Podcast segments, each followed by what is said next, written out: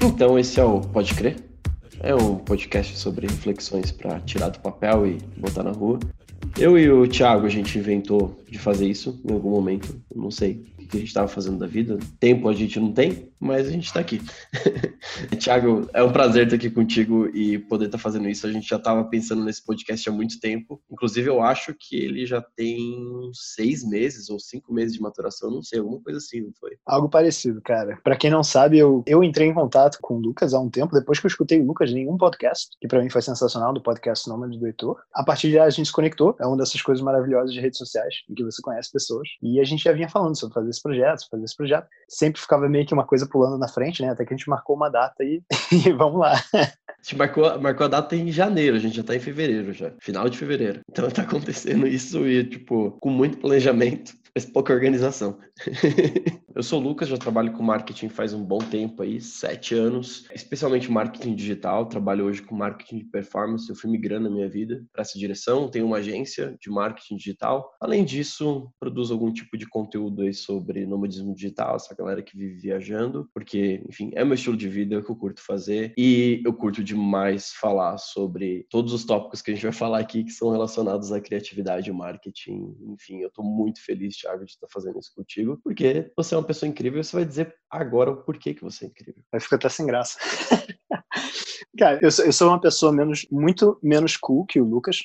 Eu me formei na UFRJ em design de produto, que é uma coisa muito engraçada, porque hoje em dia eu trabalho com coisas que são completamente fora desse âmbito. Isso é uma coisa, inclusive, que eu gosto muito de falar sobre. Eu gosto muito de falar sobre como tirar projetos de papel, como a vida não é uma coisa linear, como você experimenta coisas novas. E atualmente eu trabalho como designer gráfico e também como produtor de conteúdo no Tira do Papel. Eu abordo muito como as pessoas podem começar seus projetos, vencendo coisas como perfeccionismo, como procrastinação, e crescer esses projetos também desde a parte de produção de conteúdo até a parte de crescimento orgânico, até de fato entender redes sociais como elas devem, realmente devem ser entendidas, que é um grande amplificador de relações humanas. Não, demais, essa aleatoriedade da vida me fez estudar cinema e cair marketing depois de tudo. Então acho que temos duas pessoas bem aleatórias aqui. A gente vai falar sobre assuntos aleatórios, mas com alguma metodologia. A ideia aqui do Pode Crer, do nosso podcast, é a gente tratar de alguns assuntos sobre criatividade marketing. Então, a gente está falando de criação, basicamente, que tem a ver com tira do papel e jogar isso nas redes, que é o botar na rua, ou seja, fazer marketing. E a gente vai falar sobre alguns tópicos, alguns estudos, alguns exercícios práticos que você pode fazer, e alguns exemplos de coisas que a gente tem estudado, coisas que a gente tem praticado, e pessoas que estão também ao nosso redor, inspirações nossas e tudo mais. Então a ideia é que para cada episódio, enfim, a nossa, a nossa intenção, vamos ver como é que vai ficar isso no primeiro episódio, que você consiga ter um conceito mais claro sobre algum tipo de estudo de marketing depois, você conseguir exercitar esse, esse conceito e você ter algumas inspirações também para fazer isso de maneiras diferentes, porque não existe só um jeito de fazer, existem vários. Exatamente. Pra, acho que para quem me acompanha e para quem acompanha o Lucas, nós, no geral, somos pessoas bem práticas, né? E também somos pessoas que gostamos muito de, de buscar conhecimento e, no geral, catalogar também de onde vêm essas coisas. Então, acaba que sempre que alguém está consumindo, seja o que eu falo, o que você fala, sempre acaba esbarrando com algum outro livro, algum outro podcast, etc. E a intenção é trazer isso para cá também. E o assunto de hoje, assim, eu acho que ele, ele me toca muito, assim. Eu entrei em contato com esse conceito, foi via um podcast do, do Tim Ferriss. E ele, basicamente, tipo, foi antes de eu começar um, um, blog pessoal sobre viver viajando e tal, que era o Vida Móvel. Hoje ele não tá mais ativo por motivos de divórcio, basicamente.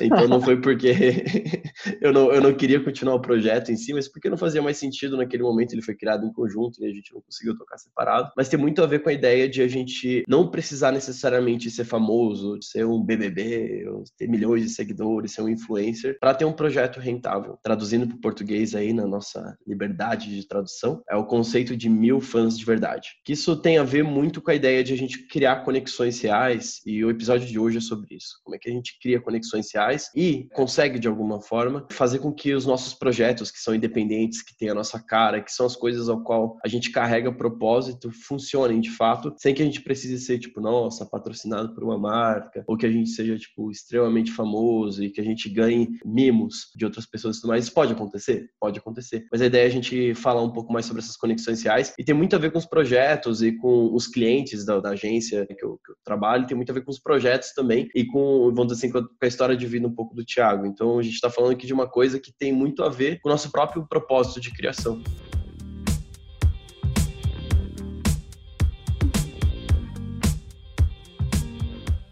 Era o que eu já tinha conversado até com você antes. Eu, eu tinha que ter falado podcringers, com certeza. Eu tenho que me treinar pra fazer isso. Aliás, eu queria, eu queria deixar muito claro que esse nome veio do Lucas. É um nome, é um nome brilhante. Eu estou apaixonado pelo nome do podcast até agora. That's nice. Uma coisa que eu sempre abordo muito quando eu falo sobre redes sociais é que eu gosto muito de visualizar ela como uma coisa offline muitas vezes. É um exercício muito legal de você tentar dar um, um zoom out, né? Tentar enxergar a situação com outras lentes e entender que no fundo, quando você está começando o seu projeto por ali, é quase o equivalente a existir um prédio, o prédio representando o Instagram, e dentro desse prédio você está montando a sua galeria. Sua galeria é, no caso, o seu projeto. E não vai ser só uma questão de você popular essa galeria com o que você quer mostrar, mas também você tentar atrair pessoas para essa galeria. E isso envolve uma parte social, que muitas vezes é deixada de lado quando se trata de redes sociais. Isso envolve uma parte de venda. Então, exige muitas coisas que você já faria se fosse offline. E embora muitas pessoas tenham preguiça de fazer os fundamentos básicos, digamos, de socialização e ser um ser humano nas redes sociais, nunca foi tão fácil. Você não só tem insights, né, tipo umas reflexões, umas descobertas sobre a sua audiência, mas também de conseguir atingir essa escala de pessoas. É muito normal, né? Quando você entra num app ou qualquer rede social que seja e você vê que os números ali estão chamando tanto a sua atenção, você fica tão vidrado, tão vidrado nesses números que você às vezes consegue ignorar conceitos tão legais como esse que você está trazendo do, dos mil,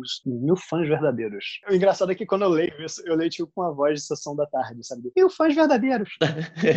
Enfim, fãs verdadeiros parece que eles são tipo, eles falam a real pra você, né?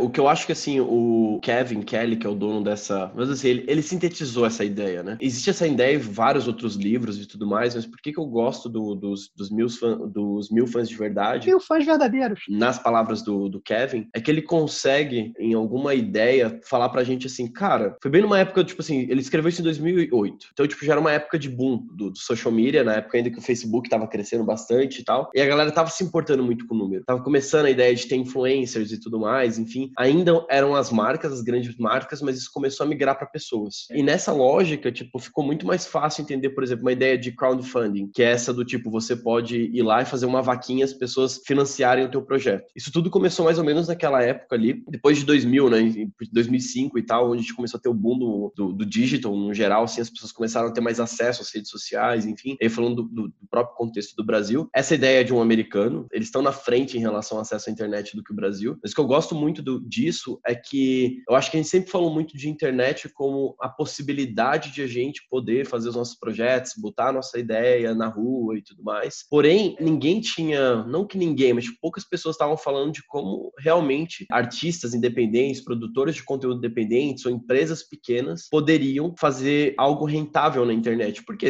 os grandes continuam grandes, eles têm um orçamento infinito, eles conseguem fazer o que eles quiserem, como ser relevante sendo pequeno. É muito complexo isso, e eu acho que o que o Kevin no, no Mil Fãs de Verdade, ele consegue resolver isso muito bem, porque ele, ele dá esse número do mil fãs, que não precisa ser mil fãs na realidade. Você pode ter 10, você pode ter 20, pode ter 30. Ele usa isso para fazer um cálculo ali dele, que é tipo, imagine se cada fã teu te desse, por exemplo, 100 dólares, pagasse para você 100 dólares por qualquer produto teu por ano. Se você tivesse esse, esse faturamento, basicamente, que seria 100 vezes mil, você ganharia 100 mil dólares por ano. O que isso dá um milhão de reais, não tô brincando.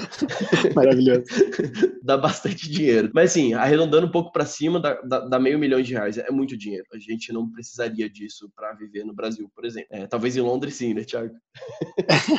não, isso é um conceito muito interessante, cara, porque muitas vezes quando as pessoas aprendem conceitos, por exemplo, esse, do mil, mil fãs verdadeiros, mil fãs de verdade, mil fãs verdadeiros, muitas pessoas ficam muito vidradas no número em si. É como se você não conseguisse visualizar esse conceito se não for mil Mas é possível que esse conceito se adapte, sabe? Dependendo do produto que você está vendendo, dependendo do custo do produto, dependendo do número de pessoas que você vai atender. Então, esse mil fãs, é claro, é uma, é uma referência, mas não necessariamente necessita ficar nesse número. Isso é uma coisa que é importante deixar claro. Exatamente. Porque tem pessoas com produtos com diferentes custos. Vou dar um exemplo aqui. Eu tenho uma agência de marketing digital e eu nunca fiz marketing do tipo, nossa, não sei o que, tem um site, tem um blog, enfim. Eu nunca achei que isso fosse necessário, porque pro meu tamanho de, de agência, a gente tem mais ou menos uns 10, 15 clientes na carteira que pagam recorrentemente o valor ali em torno de, varia, enfim, entre 2 mil a 8 mil reais por mês, para ter uma parte de gestão de marketing e tudo mais, essas coisas todas mais estratégicas. Eu não preciso de mil clientes que, que gostem de mim, que me paguem e tudo mais. Ao invés de diluir, fazer que as pessoas paguem, por exemplo, 500 reais por ano desses mil, eu, eu peguei um número muito menor e projetei isso, porque se você for ver mais ou menos aí, agora chutando o que a gente chama de ticket médio, né? ou seja, a, a média entre os meus clientes, mais ou menos eles pagam 4 mil reais. Então, tipo, se fosse só fazer uma conta de padeiro aqui rapidão, 10 vezes 4 mil, você vai ter 40 mil mil. Tem pessoas que trabalham comigo e tudo mais, obviamente. Mas aí 40 mil vezes 12, que é o que dá no ano, aí dá 480 mil. Fica muito perto desse cálculo, né, no final das contas, do mil fãs verdadeiros. É difícil, né, falar isso. Mil fãs verdadeiros. Toda hora vem o inglês na minha cabeça.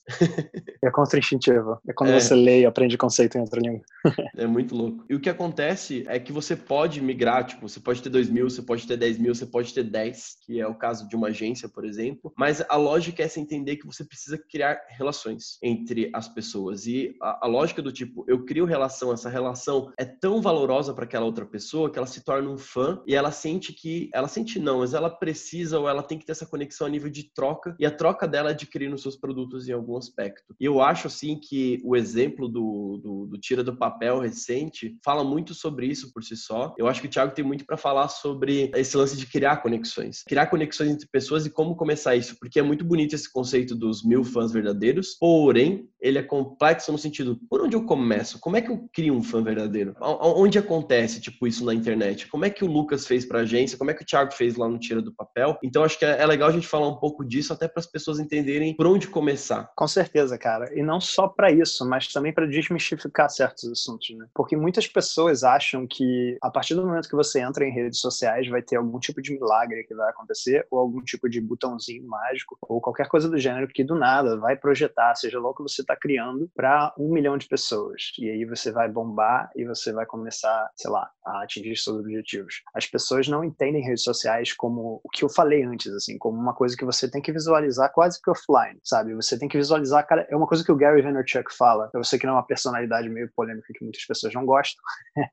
mas ele tem uns conceitos muito interessantes sobre redes sociais. Ele fala que é quase como se alguém entrasse na sua loja, assim, você tem, sei lá, uma farmácia e entra um cliente ali e você tem que tratar esse cliente de fato como uma pessoa, um ser humano, porque você quer que essa pessoa volte, que você de fato se, se importa com aquela pessoa, né? E muitas pessoas hoje em dia têm dificuldade de fazer isso, porque as conexões acontecem de forma digital em redes sociais. E olha que interessante, a partir do momento que 99% das pessoas deixam de fazer uma coisa tão básica como isso, as pessoas, as poucas pessoas, né, que na verdade prestam atenção nesse fator, que simplesmente é você ser um ser humano e que geralmente se importa com quem está chegando por ali, já te colocam na frente de muitas formas, né? Então, a forma, por exemplo, que eu trabalho é muito de tentar dar mais formas de alguém que chegou, tipo, descobriu o tira do papel, de se aprofundar, do que de fato ficar tentando pedir para aquela pessoa chamar mais gente, sabe? Então, se aquele cliente entra na minha farmácia, em vez de eu ficar falando para o cliente, olha, por favor, quando você sair dessa farmácia, fala com 10 pessoas que você conhece, porque eu quero muito que minha farmácia venda mais. Eu não vou fazer isso, eu simplesmente vou tentar dar a melhor experiência possível para aquela pessoa que está ali. E a partir do,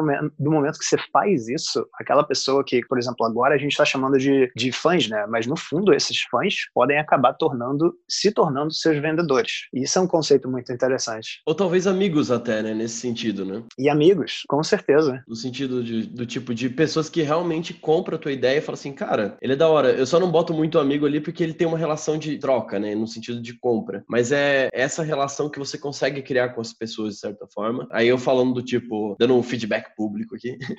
eu acho muito legal o que o Thiago faz, aí falando até um pouco da experiência de conexão nossa e de outros amigos aí que, enfim, tipo, trabalham no mesmo contexto que a gente. O Thiago, ele, quando ele falou ali que me conheceu pelo podcast, ele não chegou ali e falou para mim, nossa, muito legal seu podcast. Eu já tinha recebido centenas de. Inclusive, aquele podcast é um, é um canal onde muitas pessoas me conhecem, porque eu falo sobre depressão e tudo mais. Então, tipo, eu tô sendo muito sincero, eu abro um assunto muito delicado e que acaba conectando as pessoas também por empatia, né? No sentido de, putz, ele tá abrindo isso, nossa, que legal e tudo mais, porque as pessoas não falam sobre isso por si só. Então, tipo, e o Thiago, quando trouxe para mim o feedback, ele não chegou e falou assim, legal. Ele foi lá e falou, cara, eu gostei muito que você abriu desse jeito aqui, específico. Quando você tá falando de depressão, você detalhou o que é depressão, especialmente, eu não, eu não entendia como isso funcionava. Ele não simplesmente me deu um elogio de graça. Ele me deu um elogio e esse elogio, ele tava baseado em várias coisas que me fizeram entender que, tipo, nossa, o Thiago parou, prestou atenção, parece que ele anotou num bloquinho assim e deu um feedback para mim que, tipo, é muito valioso. E a partir desse momento eu não tinha nem como me desconectar do Thiago, porque eu me senti tão. Foi tão bom sentir aquele do tipo, alguém tá prestando, tá prestando atenção em você de verdade, e aí tem a ver com o lance dos fãs de verdade, que, cara, eu também vou prestar atenção nele de verdade, porque eu acho que vale a pena. É, e é engraçado isso, porque muitas pessoas, eu acho que nas redes sociais, voltando para essa questão de redes sociais, né, as pessoas estão muito vidradas em falar. Todo mundo quer falar, mas ninguém quer escutar, sabe? Então, quando eu, por exemplo, escuto, quando eu escutei o teu podcast, foi fantástico, assim. Eu lembro que eu acabei caindo ali porque alguém tinha me feito uma pergunta sobre bloqueio criativo com depressão. E eu falei, olha, não me atrevo de falar de um assunto porque eu não tenho experiência empírica com. Mas a partir daquele momento eu fiquei muito curioso, queria saber mais sobre aquilo, sabe? Então, quando eu escutei o podcast onde você abordou isso, para mim foi tipo, caraca, eu quero muito, muito saber, sabe? Eu quero muito saber os detalhes. E eu, eu gosto muito de dar um feedback para as pessoas positivo também, sabe? Tipo, se alguma coisa mudou a forma com que eu penso, se alguma coisa me ensinou algo, eu gosto muito de virar para aquela pessoa e falar, olha só, genuinamente, isso aqui, cara, me impactou de uma forma positiva, porque ABC, sabe? Eu sou uma pessoa que gosta muito de escutar. E é uma coisa que eu acho que as pessoas, hoje em dia, como a gente consome muita coisa, a gente precisa praticar de uma forma mais ativa, né? Essa escuta mais ativa. Que isso, de certa forma, também te ajuda a criar conexões melhor. Não é só essa parte de você falar ou saber exatamente o que falar. Muitas vezes cabe muito mais em você ouvir genuinamente e falar o que você tirou daquilo genuinamente. O Tim Ferriss, ele falou um pouco do processo dele de ter escrito o Trabalho Quatro Horas por Semana, que, enfim, o livro é, foi best-seller no The New York Times, enfim. Na verdade, foi o livro que alavancou a carreira dele. Se você não conhece o Tim Ferriss, isso não é um problema. O cara é famosão e tal, mas tem muita gente famosa que eu não conheço também. Ele acaba entrando em alguns aspectos que tem a ver com a minha vida e tal, de viver viajando, enfim. Ele criou um método, basicamente. Só que ele tava muito travado para escrever esse livro. O Tim Ferriss, ele é um cara que, tipo, adora achar atalho para tudo. Ele coleciona vários, tipo, esses recordes do Guinness Book, sabe? Então, tipo, é, é, um cara que curte, tipo, chegar no limite. Mas quando ele foi escrever esse livro, ele tava travadaço, assim. E foi muito louco que ele foi por essa linha de gerar conexão. Ele falou assim, cara, vou escrever esse livro aqui, mas vou escrever esse livro como se fosse uma carta para uns amigos meus aqui, para dizer para eles que dá para viver desse jeito. E é louco que, tipo, esse livro que ele não imaginava que ia sabe, virar um best-seller e tudo mais, tipo, ia ser um dos mais vendidos e alavancar a carreira dele, passou por um processo do tipo de tirar um bloqueio criativo, ou seja, a partir de gerar conexão. Então, seja, duas coisas que ele venceu ao mesmo tempo ali, do tipo de sair do zero, tipo, e começar a executar alguma coisa, tipo, sair do papel em branco, com a ideia de que ele estava escrevendo uma carta e não escrevendo um livro, necessariamente. Né? Ele estava escrevendo algo para alguém. E isso gerou uma conexão tão absurda que foi além do que o livro poderia ser, né? Porque o livro, ele fala muito sobre isso, especialmente, do tipo, tem várias técnicas lá, do tipo, como é que você trabalha menos, aí você tem mais tempo para fazer suas coisas e tudo mais. E tinha um público específico, que é esse amigo dele, diríamos assim, né? Que no final das contas é um público muito pequeno. São essas pessoas, digo assim, que estão ao nosso redor e tudo mais. Porém, a sangria, que é tipo o que sobra desse público, ou seja, o que expande desse público, foi tão grande por assunto ser, vamos dizer assim, tipo, tão essencial, no sentido, tipo, as pessoas estão tão frustradas com o trabalho e tudo mais. Enfim, o Daniel Pink fala sobre isso bastante, tipo, ele traz várias pesquisas no. Acho que é Motivação 3.0, o, o nome do, do livro em português, que é Drive. Se eu estiver errando em português, eu, eu tenho certeza do, do, inglês. Que ele fala pra caramba de tipo, quantas pessoas estão frustradas com o trabalho. E o Tim Ferriss vai lá e entrega um livro desse, sabe? Tipo, trabalhe quatro horas por semana. Mas ele não fez pensando nisso. Acabou, tipo, explodindo. Por quê? Porque ele, ele tava preocupado em gerar essa conexão, né? Em dar um, um feedback positivo, que seja da hora e tal. De falar assim, cara, você pode fazer por esse caminho, por aquilo. De realmente estar preocupado com as pessoas. É, com certeza, cara. Porque principalmente, acho que quando você começa qualquer tipo de projeto, você começa com muitas suposições, né? Então, eu tenho certeza que o Tim Ferriss tinha as dores dele, né? Tinha as coisas que ele passava, que ele não curtia muito e que ele queria de certa forma passar adiante, seja por um livro, seja por seja lá qual for a mídia. E a partir do momento que você escuta as pessoas ou que simplesmente você começa pelas suas suposições, é muito mais provável que você toque em feridas, né? Porque você já passou por aquele problema, você já solucionou, ou você está trocando ideia com alguém que está passando por aquele problema e você tem pensamento sobre. Então, eu acho muito interessante como muitas vezes alguma coisa pode, entre aspas, viralizar ou simplesmente, como esse livro, né? Às vezes se tornar um best-seller de uma forma muito, como é que eu posso dizer? Não é ingênua a palavra que eu tô procurando, mas uma coisa quase acidental, sabe? E esse conceito de você falar com uma pessoa só é uma coisa que eu também acho que é muito, muito, muito subestimada. Não só por um aspecto psicológico, assim, porque muitas pessoas às vezes têm medo ou um receio de estar tá produzindo para muita gente, né? E eu vejo, por exemplo, a maioria das pessoas que falam em vídeo ou etc, fala muito no plural, né? A pessoa tá mentalizando que tá falando para 10 milhões de pessoas. Exato. Sendo, cara, se você se falasse para, sei lá, sua versão do passado, sabe? Tem gente que, tipo, tem vezes que eu faço isso. Muitas vezes produzindo conteúdo, conteúdo eu penso no Thiago há, sei lá, cinco anos atrás, sabe? Tem vezes que eu penso, sei lá, no meu irmão, na minha irmã, ou um amigo, uma amiga, por aí vai. E eu acho que quanto mais você foca em não uma persona do tipo aquele exercício que se faz, tem que criar uma persona, mas de fato, de fato assim, alguém da sua audiência que genuinamente tem uma dor e você vai lá, conversa com ela, entende ela e produz o conteúdo meio que para ela, é aí que você consegue de fato botar um, não é nem um band-aid, né? Você de fato passa ali uma pomada mágica de cura.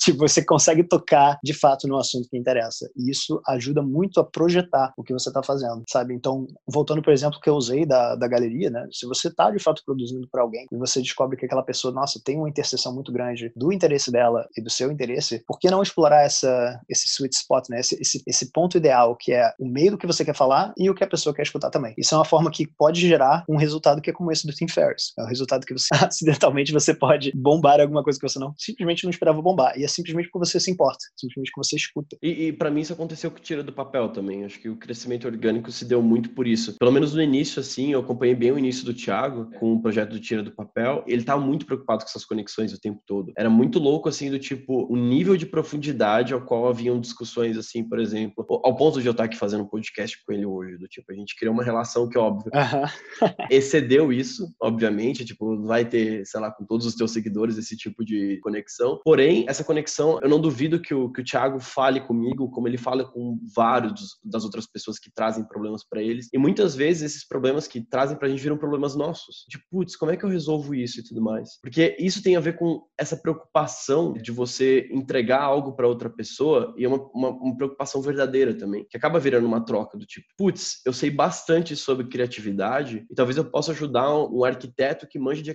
de, criatividade, mas não na criação de conteúdo, quando ele vai pensar em ambientes e tudo mais. E, e da mesma forma, essa pessoa pode trocar comigo também, que foi muito que aconteceu comigo e contigo, né, Thiago? Da gente começar a trocar, tipo, ideia de marketing, várias outras coisas, que era eu entregando para você, mas ao mesmo tempo você me entregando de volta várias outras coisas também. E a partir daí, óbvio, a conexão foi ficando tão, tão próxima e tudo mais, que, assim, não tem como eu não recomendar o Thiago. É uma coisa do tipo assim, quando eu tô falando, sei lá, num bar, ou conversando com alguém e tudo mais, eu pensei, putz, cara, se eu penso em criatividade, tipo, o Thiago me ajudou, sabe? Tipo, se ele me ajudou logo, eu acho que ele pode ajudar outra pessoa que tem esse problema. E a gente vira um conceito que eu gosto muito do, do Seth Godin, que é uma tribo, né? Tipo, de pessoas que, que tipo assim, tem aquela pessoa que começa ali e fala assim, eu tô aqui falando sobre criatividade, não sei o que e tal, vamos quebrar aqui os paradigmas, perdeu o medo de criar conteúdo e tudo mais. Aí vai lá e chega uma outra pessoa, Thiago, gostei disso daí e tal, que legal, vou, eu quero também perder o medo de produzir conteúdo. Pô, então faz isso daqui. Eu falei, putz, resolveu para mim. E aí outra pessoa vai lá, esse, essa outra pessoa que foi infectada com, com esse vírus. É. Coronavirus! Coronavirus! É, infectada com esse vírus, assim, do tipo, não, cara, mas se tu quer fazer isso também, e isso acaba criando esse senso de comunidade, e, e me lembra uma frase do, do, Seth Godin nesse, nesse livro, especialmente, que, tipo, tem várias tribos aí, ou seja, tem várias coisas, vários conteúdos, vários tipos de ver o mundo, e não é conteúdo em si, um conteúdo extremamente novo, nossa, você vanguardista, sabe, você é o próximo Picasso. Não, não é essa a ideia. A tua forma de falar tá faltando pro mundo, então falta um líder para cada tribo. Existem tribos que estão só esperando por um líder. E é isso que aconteceu com Tira do Papel, é isso que aconteceu com 4 horas por semana com o Tim Ferriss, e isso que aconteceu na minha agência também. É um universo muito pequeno, é, mas aqueles clientes lá, se eles não me têm, eles vão sentir falta de resultado, porque a gente tem uma conexão de interdependência, é quase uma simbiose ali. Sim. Do tipo, se eles deixam de existir, eu não existo. Se eu não existo, eles não existem. Então a gente precisa trocar. E acaba virando essa lógica de tribo, que cada um assume seu papel e vai se ajudando, ok? A gente tá caminhando aqui num propósito em conjunto, mas eu não sou o cara que manja disso, mas você é aquele que manja disso. E vira, tipo, esse escambo produtivo, que eu curto muito, assim. Com certeza, cara. E você tocou, nossa, você tocou, sério, em tão tantos pontos bons agora, porque você mencionou não só essa coisa de indicação offline, essa coisa de que, cara, nós somos seres humanos, nós vamos eventualmente sentar numa mesa de bar com alguém, eventualmente sentar num café. E quando alguém te pergunta, pô, como é que você tá? E você, sei lá, tá passando por alguma dor, alguma dificuldade, alguma coisa que você quer alcançar, e alguém te ajudou, nossa, isso vira um assunto, sabe? Isso faz parte da sua vida quando você, de fato, está passando por algum desafio e alguém chega lá e te ajuda, sabe? Isso é uma coisa que marca. Foi até por isso que eu, eu mencionei, né? Tipo, a pessoa que muitas vezes quer ajudada por você e se torna uma super fã. Mentira, como é que é? O fã verdadeiro.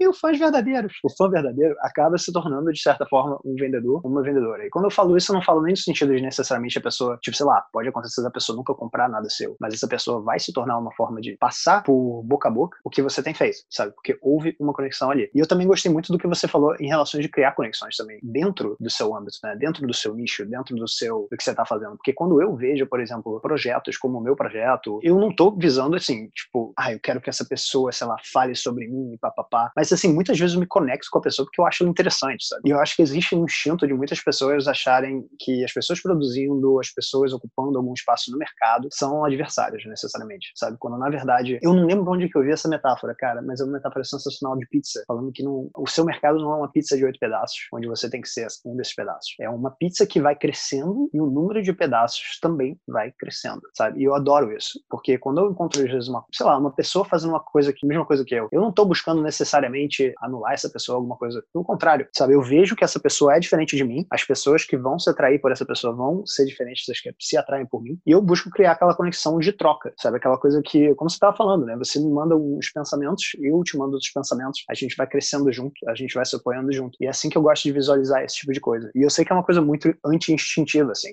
mas que, na minha opinião, só tende a favorecer as duas pessoas. Eu já aprendi muito com você, por exemplo, sabe? Da mesma forma que talvez algumas coisas você também tenha pego de mim, eu gosto de pensar disso. É interessante ver como muitas vezes as pessoas entram nesse mundo de tocar projetos online, de, de começar a fazer suas coisas, sabe? E menosprezam o quanto que hoje em dia existe uma capacidade tão grande de você se conectar de verdade com pessoas super maneiras e que, cara, sei lá, há 20, 30 anos atrás eu não conseguiria ter feito essa conexão com você, por exemplo, sabe? E é uma coisa que pode acontecer genuinamente em muitos graus e em muitas, em muitas ocasiões diferentes, sabe? Exatamente. E tu tocou exatamente num ponto que o Kevin fala dos, dos 100 fãs, dos mil fãs verdadeiros. A gente vai ficar errando isso para que você nos corrija. Mil fãs verdadeiros. Fãs verdadeiros. Verdade.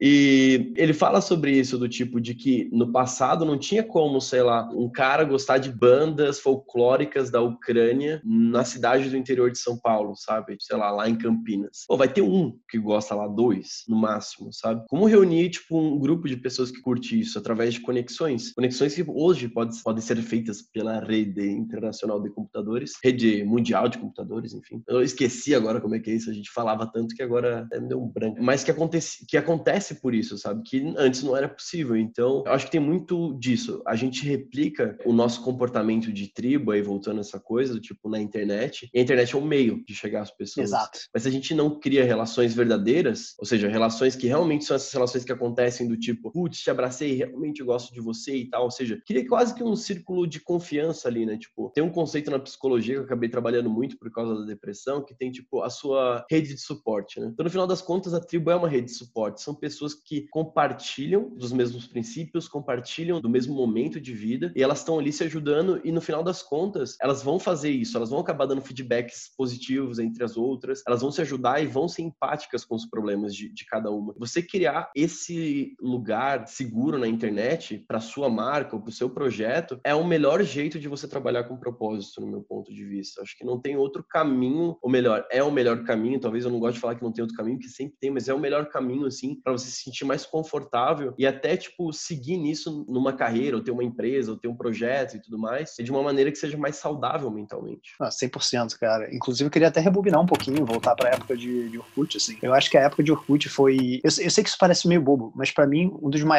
insights, assim, uma das maiores descobertas que eu tive sobre essa questão de estar online, botar a cara online, etc., foi na época de Orkut, porque na época de Orkut, eu tô repetindo a época de Orkut, eu, eu notei que muitas comunidades eram umas paradas muito bobas e eram umas paradas muito aleatórias, mas outras também eram muito específicas. Era tipo. Tem umas maiores que tinham a ver, por exemplo, com sono, sabe? Tipo, eu odeio acordar cedo. É, exato. É uma, muito genérico, muita gente vai se identificar, mas tinha uns que era, sei lá, canhotos que gostam de música indie, sabe? Sei lá, tem, tem umas coisas que são muito mais específicas. Você, nessa época eu lembro de ter esse, esse tipo de pensamento de, nossa, existe alguém que concorda com isso. E que bizarro, porque, assim, sei lá, sonhar que vai pelado pro colégio é uma parada que, tipo, aconteceu várias vezes comigo já. E quando eu vi uma comunidade no Orkut, eu fiquei, caralho, tem gente que, e, tipo, não é pouca gente, sabe? E isso foi uma coisa que abriu muito os meus olhos pra isso. Sobre esse lance de, tipo, existe de fato uma tribo ou uma comunidade, ou seja lá como for que você quer chamar, que tem uma porrada de semelhança com você, que tem uma interseção enorme. E quando eu falo muito sobre, talvez seja até abrir um pouco de um, um assunto novo aqui, mas essa coisa de autenticidade, de produzir de forma autêntica, quando eu falo muito sobre isso, é porque as pessoas se surpreendem o quanto de interseção tem dentro delas com as outras pessoas. E muitas vezes elas ficam com vergonha de colocar para fora quem elas realmente são, porque elas acham que elas têm que se encaixar numa carapuça que é, digamos, uma persona segura daquela profissão. Então, por exemplo, se você quer falar de marketing, quem é uma persona segura? Vamos supor, o Érico Rocha, que é uma referência dentro de, de marketing, assim. Alguém que talvez comece a falar sobre o mesmo assunto vai tentar replicar ou emular de alguma forma essa pessoa, porque ela é uma referência para ela, sabe? E muitas vezes deixar de ser autêntica vai tornar essa pessoa um emulador e nunca uma coisa real, assim, de fato, uma coisa autêntica, que poderia estar tá criando conexões muito mais fortes, sabe? Se você fosse aquela pessoa indie canhota falando sobre marketing, você talvez atraísse mais gente que de fato vai se tornar um, um fã verdadeiro. E fãs verdadeiros, do que tentar emular uma coisa que você não é. A conexão fica tão profunda é porque a gente pensa em quantidade de, pá, se eu tiver um milhão de seguidores, eu vou vender alguma coisa, sabe? Eu acho que tem um caso muito muito, muito específico no Brasil que tinha, não vou lembrar o nome agora exatamente, mas tinha uma, uma influencer que ela fez um, uma parceria com uma marca de camiseta e tudo mais. E, meu, ela não conseguiu vender 23 camisetas e ela tem milhões de seguidores, sabe? Aí todo mundo começou a associar do tipo, ah, não sei o quê, porque a marca não usou o canal certo e tudo mais. Não, não é isso, cara. É que o ponto, assim, as pessoas geram engajamento por coisas diferentes. E às vezes, tipo, pra, pra aquela menina especialmente, tipo, aquilo ali, se você pensar que você tem audiência, não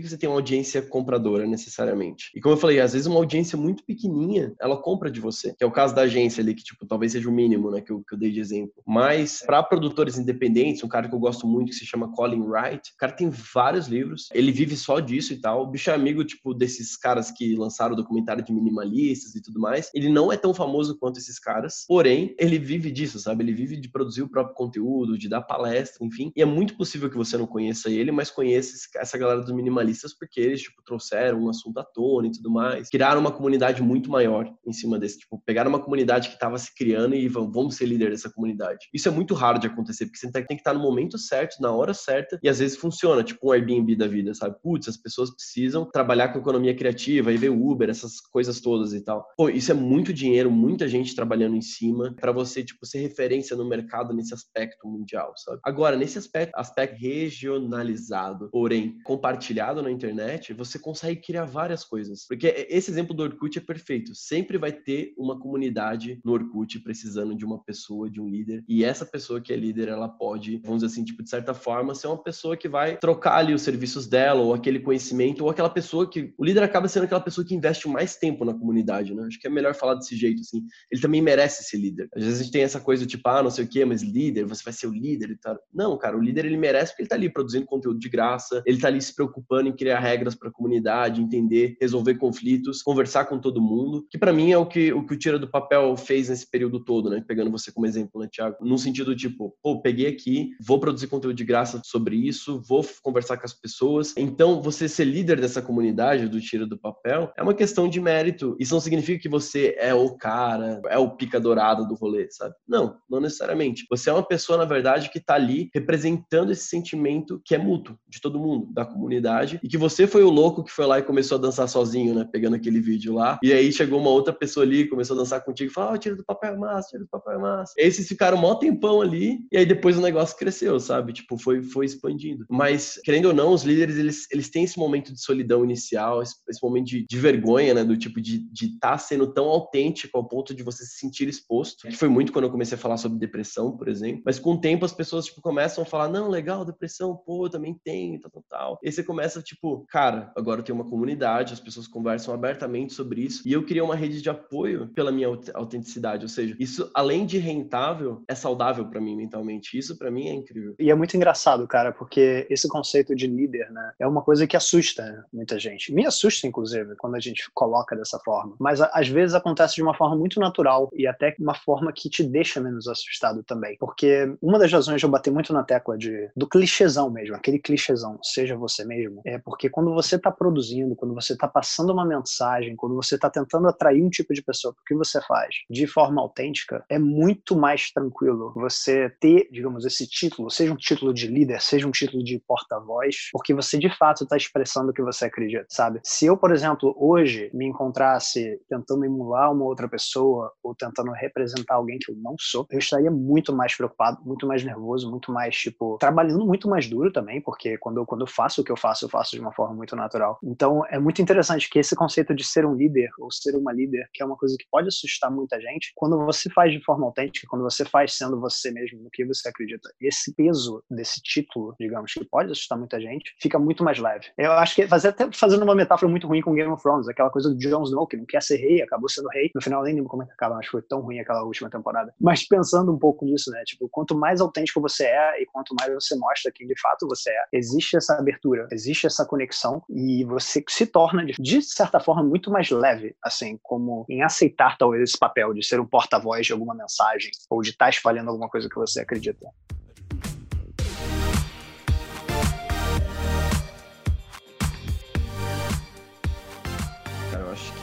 A gente conseguiu trazer vários tópicos muito interessantes aqui para começar a pensar e executar também. Eu entendo assim que vamos assim, se você pegar uma lição de hoje assim de todas essas conversas é crie conexões autênticas e se procure, tipo, entenda você na hora de produzir seu conteúdo e tente expressar a sua verdade que as conexões verdadeiras vão acontecer. E essas conexões verdadeiras é que acabam criando é, essa comunidade de fãs verdadeiros também. Com certeza, cara. Inclusive, eu desafio quem está escutando a talvez fazer um exercício de passar literalmente uma semana, seja 10, 15 minutos, depende, claro, da, da escala de tempo que você tem para isso. Mas vamos supor assim, um mínimo de 15 minutos, simplesmente focando em se aprofundar em quem já está acompanhando o seu projeto. Então, seja mandar um e-mail para um cliente que você não vê muito tempo, chamar talvez para almoço, alguma coisa assim, seja tendo um projeto no Instagram, mandar uma DM para o pessoal que você sabe que interage bastante com você, ou simplesmente dar muita mais, muito mais atenção para as pessoas que já estão ali, sabe? Entender, nossa, eu quero fazer, sei lá, quero falar mais sobre isso, se tem interesse sobre esse tema, o que, que você quer ouvir mais sobre esse assunto, papapá. Tipo, tentar de fato focar durante uma semana nisso e ver o resultado depois de uma semana. Eu não estou falando que dentro de uma semana você vai ter, por exemplo, um resultado absurdamente significativo, porque uma semana é um tempo muito curto,